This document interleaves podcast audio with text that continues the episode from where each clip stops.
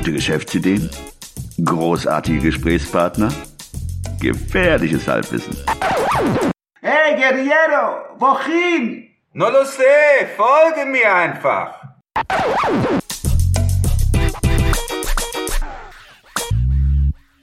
Hallo aus Köln und willkommen zu einer weiteren Episode des 9 to 5 Podcasts. Das heutige Thema ist im wahrsten Sinne ein sehr anziehendes. Und wie anziehend erklärt uns nun Christian. Ja, hallo zusammen. Das, äh, die heutige Geschäftsidee heißt Serienshirts. Und ich lese mal kurz den Text vor, so wie er in dem Buch 33 Guerilla Geschäftsideen steht. T-Shirts mit Hardrock, Café-Logo oder dem Umriss einer Urlaubsinsel waren immer schon ein beliebtes Souvenir und ein praktischer Gesprächsaufhänger.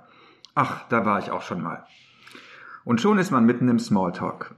Heute sind US-amerikanische TV-Serien dank Netflix und Amazon Prime Globalkultur, Identifikationsfläche, Leidenschaft und Dauergesprächsthema. Wieso sollten wir dieses kulturelle Phänomen nicht nutzen? Gründer mit Lust auf Selbstverwirklichung und viel kreativen Freiraum können bei dieser Oldschool-Geschäftsidee ganz auf ihre Kosten kommen. Als Gründer gestaltest du T-Shirts mit lizenzfreien oder intelligent verfremdeten Skizzen berühmter Serienprotagonisten. Jack Bauer von 24, Crazy Eyes von Orange is the New Black, Frank Underwood von House of Cards, Carrie von Homeland. Die Liste lässt sich leicht fortsetzen und laufend ergänzen. Für jeden Geschmack etwas dabei und das perfekte Geschenk für den Serienjunkie auf Entzug. Der Vertrieb über eine Plattform wie Amazon ist einfach und relativ risikolos. Aber diese Geschäftsidee lässt sich auch offline umsetzen. Ein Flohmarktstand oder ein Pop-up-Store bieten preiswerten Raum, um einen Testballon steigen zu lassen. Die Rubrik Risiken und Nebenwirkungen. Sei vorsichtig, dass dir dieses Business nicht die geniale Ausrede, Ausrede liefert, zu Recherchezwecken noch mehr Serien zu schauen. Ja, danke, äh, Christian. Mir ist bei deiner Ausführung etwas aufgefallen und ähm, ich weiß nicht, wer der Schauspieler von Frank Underwood von äh, House of Cards Ups. ist. Ähm, Das, das, Buch ist, das Buch ist schon ein bisschen älter. ich glaube schon. Ich glaube, dass keiner das Konterfei von Frank Underwood auf seinem T-Shirt haben möchte. Leider Gottes ist er ja ein bisschen in Misskredit geraten. Aber was ich sehr gut finde an deiner Idee ist, ähm, äh, we go analog. Wir gehen analog. Also wir gehen weg vom Digitalen. Also nicht alles muss digital sein. T-Shirts zeigen die Macht der analogen Botschaft. Was man sich auf den Leib schreibt, das nimmt man wirklich ernst. Deswegen lassen wir House of Cards mal außen vor. Ähm, Wie heißt der Name? Die Frau von Frank Underwood.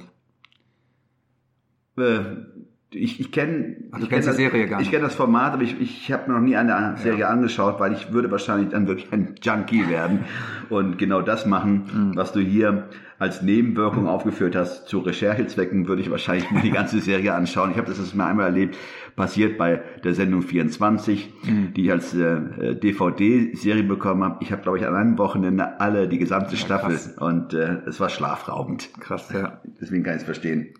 Gut, aber letzten Endes, man kennt es ja. Ich meine, wie viele T-Shirts hast du in deinem Schrank? Wie viele T-Shirts hat, haben Leute überhaupt im Schrank mit, mit Logo, mit, mit Schriftzügen? Also jeder, Menschen tragen gerne Abi-T-Shirts. Ja, äh, oder T-Shirts- schenken einander liebende Ja. Liebesbotschaften. Ja, ja, Ja. T-Shirts sind vielleicht so die, der, der Vorläufer von Twitter, ne? Äh, Wie kommst du denn darauf? Twitter. Ja, das sind ja die, die, die Botschaften, die heute über, über Twitter und die sozialen, anderen soziale Netzwerke verteilt werden. Das Okay. sind ja Botschaften, die früher auf, äh, oft auf T-Shirts oder Taschen oder, Da müsste der Donald Trump sehr viele T-Shirts haben heutzutage, oder? Das stimmt. Ja, wir wollen auch nicht politisch werden. Gut, ähm, wie stellt man sich denn sowas vor? Ich meine, ähm, Die ersten Schritte, ne? die ersten Schritte. Ja, so Siebdruck wäre wahrscheinlich der beste Weg, sowas zu machen. Mhm. Dann ähm, eine Webseite aufsetzen.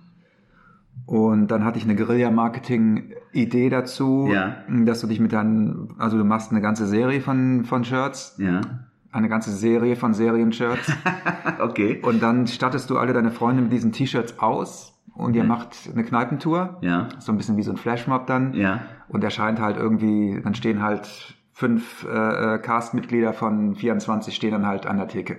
Okay, solange es nicht ein Junggesellenabschied ist, handelt oder äh, missverstanden wird, ist es eine gute Idee. Ja.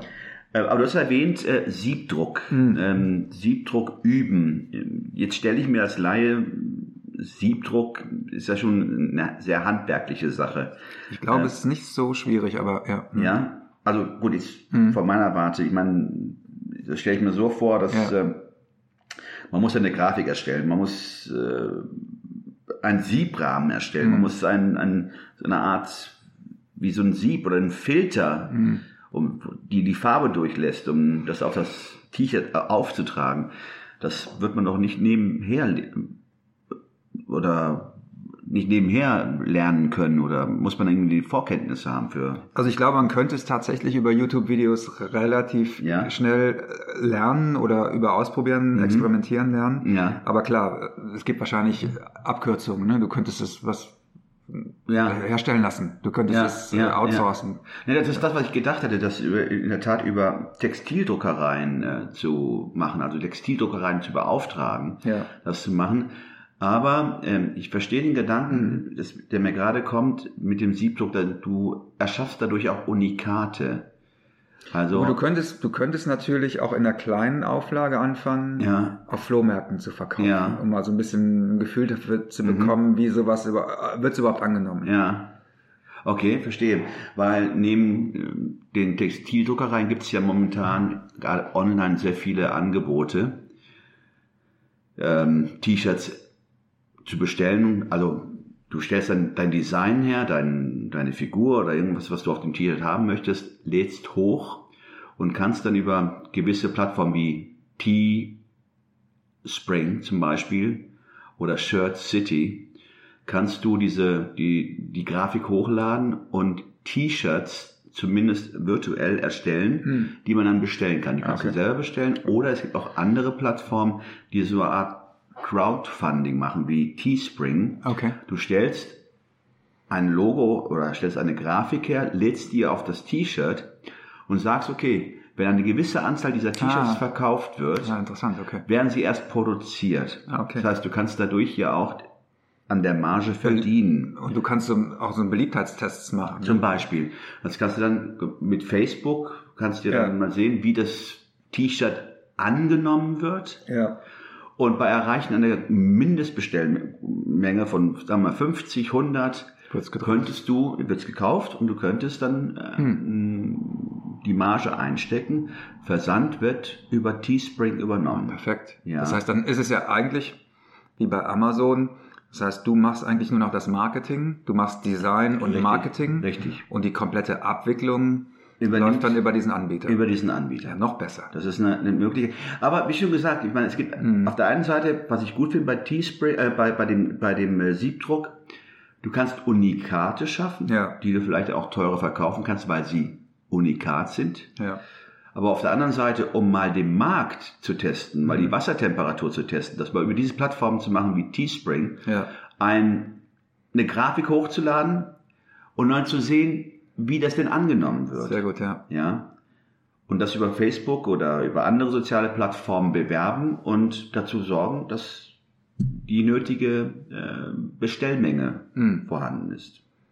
Also ich finde das Konzept auch deswegen interessant, weil das so ähm, äh, ausbaufähig ist. Ne? Es kommen immer wieder neue Serien äh, Richtig. auf die Plattform Ja. und es gibt immer wieder neue neue Hits.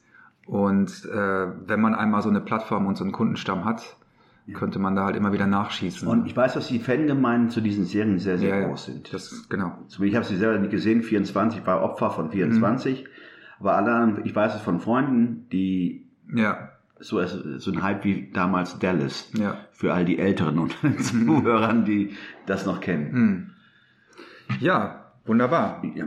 Sehr interessant. Vielen Dank, äh, Ruben, für deinen Input und äh, euch fürs Zuhören.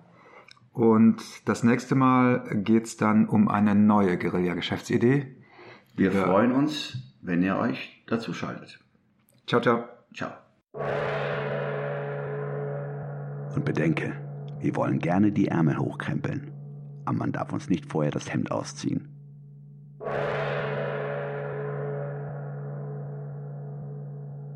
Alle im Podcast erwähnten Ressourcen und Links findet ihr auf unserer Webseite 925.de. Das ist 9 wie Ja, die Zahl 2 und das englische 5 wie High Five.